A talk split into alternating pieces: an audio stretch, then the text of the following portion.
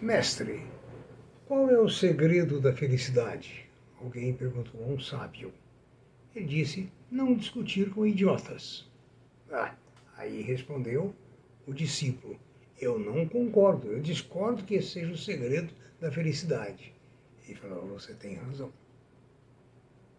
Não se discute com quem não tem conhecimento. Aqui, professor Aécio Flávio Lemos, para apresentar algumas notícias sobre as, algumas empresas. Nosso vídeo é curto, onde você pode ver como está a sua posição nesses papéis, ou se posicionar nesses papéis, se você acha que deve se posicionar. Veja a análise de outros técnicos uh, aí no YouTube, acumule bastante conhecimento para que o seu processo de decisão seja o menos desacertado possível. 100% acertado nunca será. Né? Ah, o mercado financeiro é volúvel, volátil e ah, constante mudança. Por gentileza, manifeste seu like ou não like no nosso vídeo e inscreva-se, por favor, de maneira com que a gente, a remuneração nossa, a sua inscrição, é a sua participação, porque esses vídeos não têm patrocínio de forma nenhuma. Não pretendemos induzir ninguém a comprar nada, mas também é, não é, deixamos de dar informação sobre certas empresas, sobre certos segmentos, para que você possa, então, ver o que, que você deve fazer. Vamos começar com BB Seguridade. A BB Seguridade diz os, os analistas, e principalmente a ativa corretora, que ela está muito desvalorizada. Ela pode ganhar 50% de valorização. Essa é a opinião da ativa sobre os papéis da BB Seguridade. Eu quero lembrar que a BB Seguridade paga ótimos dividendos, viu? sempre pagou ótimos dividendos.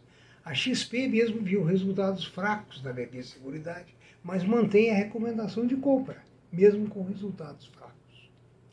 Ah, então, as outras notícias é que a Via, a antiga Via Varejo, vai emitir um bilhão de reais em debêntures para alongar a sua dívida e reforçar seu caixa. Quem gosta de debêntures pode ser uma boa oportunidade. A UBS, a União dos Bancos Suíços, recomenda a compra de Raisin, dizendo que é uma oportunidade e que o preço-alvo do papel pode chegar a 10 reais. O Banco do Brasil acaba de vender um bilhão da dívida da Latam para Merrill Lynch, diz o jornal. A Toyota anunciou novos investimentos em carros elétricos. Tá? Ela pretende vender 2 milhões de carros elétricos por ano. Tá? Ah, vamos ver o que vai acontecer com o Brasil, porque o carro elétrico está entre 30 e 100 mil reais aproximadamente no mundo todo, inclusive na Europa, onde os salários são muito altos. Ah, eu não sei se eu falei com vocês, mas tinha um camarada numa empresa chamado Juca.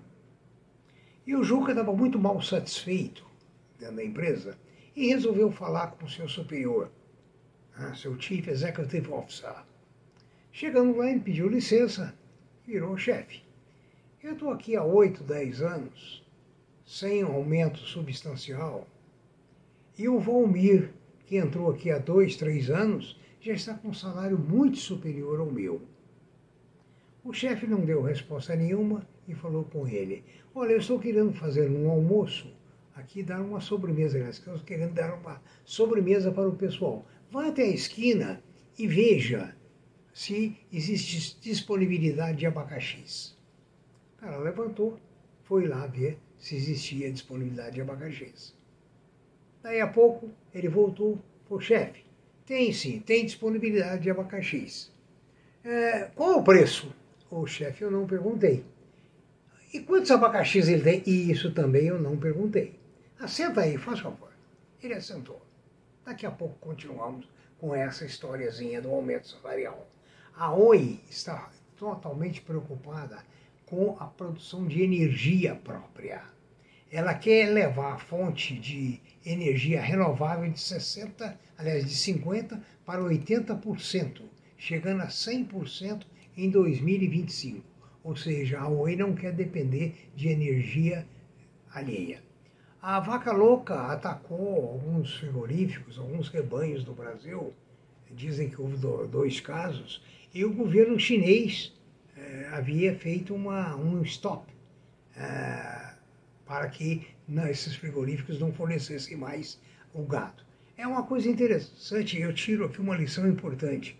Muitos frigoríficos brasileiros, como a Minerva, JBS e outros, já estão em outros países, têm filiais em outros países, garante o ingresso de moeda forte no Brasil, possibilitando uma boa remuneração aos acionistas.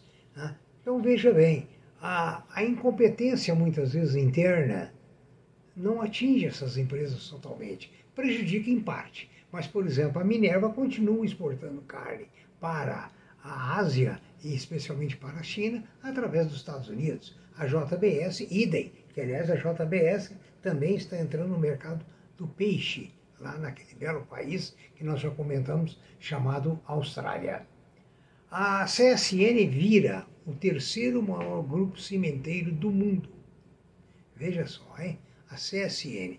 O Steinbruch é chamado agora Barão do Cimento. O minério de ferro está em torno de 130 dólares. Esteve a 220. Então, imagine o baque para a Vale, embora o custo do produto vendido seja um segredo de Estado, e a Vale já manifestou numa ocasião que o break-even point dele seria 40 dólares. Dentro dessa análise, a Vale está ganhando muito dinheiro com o minério a 120, 130 dólares. A Braskem é um dos papéis que mais subiu na bolsa, rumo a um, a um lucro de 100 bilhões. A expectativa de, de dividendos robustos e a privatização, desculpa, é a venda das ações pela Petrobras e pela antiga Odebrecht dá um impacto muito positivo para o preço dessas ações. Eu lembro que essas ações há uns dois anos, conforme eu já disse aqui, trabalhavam na casa de 60 reais vieram para 20 e agora superaram os 60 novamente. Quem acreditou, ficou com elas, ganhou dinheiro. Né? O... Há uma revisão agora importante, você que é acionista da Vale do Rio Doce. Hoje ela está a menos de 100 reais. Já o mercado internacional recomenda a compra do papel e estima o valor dela em 125 reais ou 24 dólares para a Vale do Rio Doce. A recomendação dos analistas é de comprar. Bom, aí então o presidente da empresa deixou o Juca sentado e falou: faz favor, chama o Valmir. Aí chegou o Valmir. O Valmir, vai até a esquina, eu quero dar uma sobremesa para a turma, ver como é que está o preço do abacaxi, ver como é que está tudo lá, por favor. Vai lá, Valmir. O Valmir saiu e foi lá. O Juca continuava assentadinho numa cadeira, é, já suspeitando de alguma surpresa boa ou ruim, um aumento salarial ou não, que ele havia pleiteado. Daí a pouco o Valmir volta. Chefe, eu olhei o abacaxi, tem abacaxi suficiente para o nosso pessoal, o nosso almoço, o preço é X, e como a fome é uma quantidade maior, já obtive um desconto de 10%. E tem também laranja e banana, se o senhor quiser, também com um desconto respeitável. Ah, a propósito, o Valmir falou, eu já fiz a reserva desse material, caso só para o senhor decidir, caso o senhor decida que sim, está reservado aí no fruteiro da esquina para só para a gente ir buscar para servir no almoço. O presidente, o Chief Executive Officer, agradeceu muito o Valmir. Valmir, muito obrigado. Saiu, abaixou a cabeça, olhou para o Juca. Ô Juca, quando você entrou aqui, você fez uma pergunta. Qual que era a pergunta mesmo? Aí o Juca levantou, bem sem gracinha. Não, chefe, eu não falei nada, não. Até logo, dá licença. É. Daí nós vemos a eficiência e eficácia de uma missão bem cumprida completamente cumprida, além daquilo que foi pedido, além do que foi desejado. Ou seja, o recado foi dado, foi bem dado, foi trazida uma resposta bem formulada. Não é isso que uma empresa quer de seus servidores, de seus colaboradores, de seus funcionários?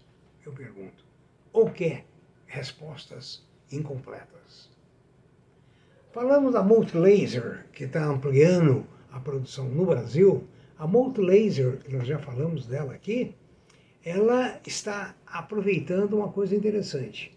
O frete dos produtos da, vindo da China era em torno de mil dólares por container antes da pandemia. Com a pandemia, ele veio para 10 mil dólares.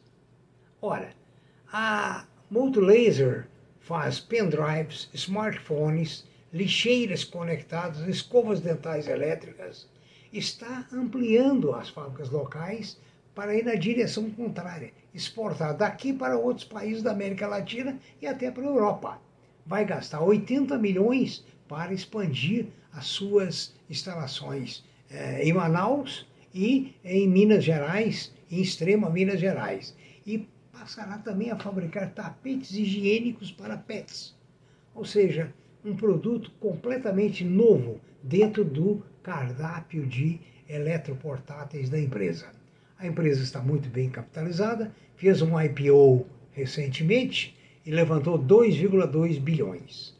É, então veja bem, com isso ela vai ocupar um lugar da China, evitando esse custo de transporte, inclusive com a sua fábrica em Manaus, que está perto da Europa, perto dos Estados Unidos, em contrapartida com a China, que está do outro lado do mundo. Inteligente, né? É muito inteligente mesmo, né? Ou seja, a, a ideia é de vender produtos para Argentina, Uruguai, Bolívia, Paraguai e ampliar a presença desses mercados, chegando ao Chile, México e América Central. Tá? Ah, na Europa, Portugal e Angola são os primeiros alvos. Então veja bem, eles estão fechando parcerias com empresas nesses países que nós citamos. Né? Então veja bem a expertise da empresa. Né? Empresa desse tipo que cria, inventa e aproveita a oportunidade é o que se procura. Não é Valmir, não é Juca. Tenham todos um bom dia, felicidades, paz e saúde. Análise, análise e raciocínio, porque o mercado financeiro é conforme dissemos na África. Ou você come ou você é comido pelos animais. Tenha um bom dia.